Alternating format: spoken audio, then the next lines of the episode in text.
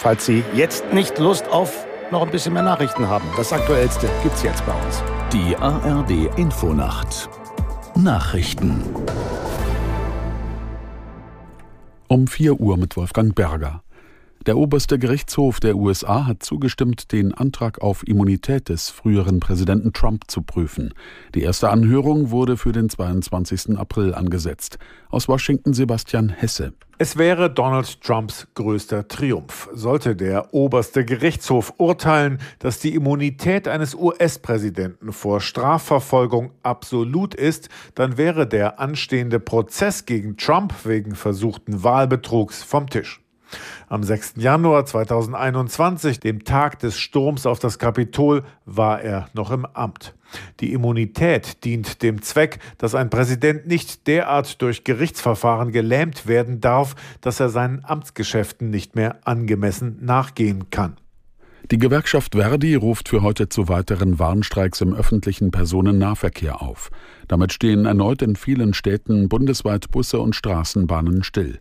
Aus der Nachrichtenredaktion Christian Schepsmeier. In Nordrhein-Westfalen sind die Beschäftigten von rund 30 kommunalen Nahverkehrsbetrieben beteiligt, unter anderem in Köln und Düsseldorf, Münster und Bielefeld. Beim eigentlichen Betriebsbeginn mussten sich auch Fahrgäste in Berlin auf Einschränkungen im Bus- und U-Bahn-Verkehr einstellen.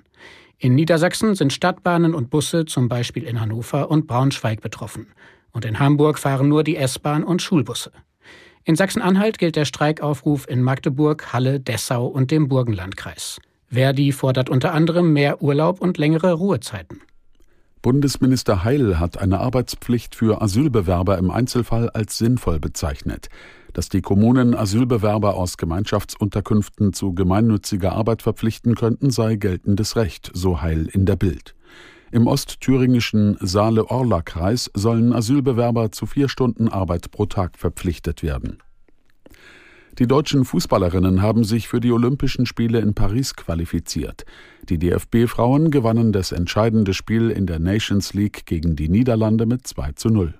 Aus der Sportredaktion Christina Schröder. Torschützin Lea Schüller kündigte einen Hotelabriss an nach dem Sieg im niederländischen Herrenfeen. Mit dem dritten Platz in der ersten Ausgabe der Nations League ergatterte Deutschland das letzte Ticket für die Sommerspiele in Paris. Schon in der ersten Hälfte hatte sich die DFB elf zahlreiche Großchancen erspielt. Richtig genutzt hatte sie Deutschland erst in Person von Clara Bühl und Schüller in der zweiten Hälfte.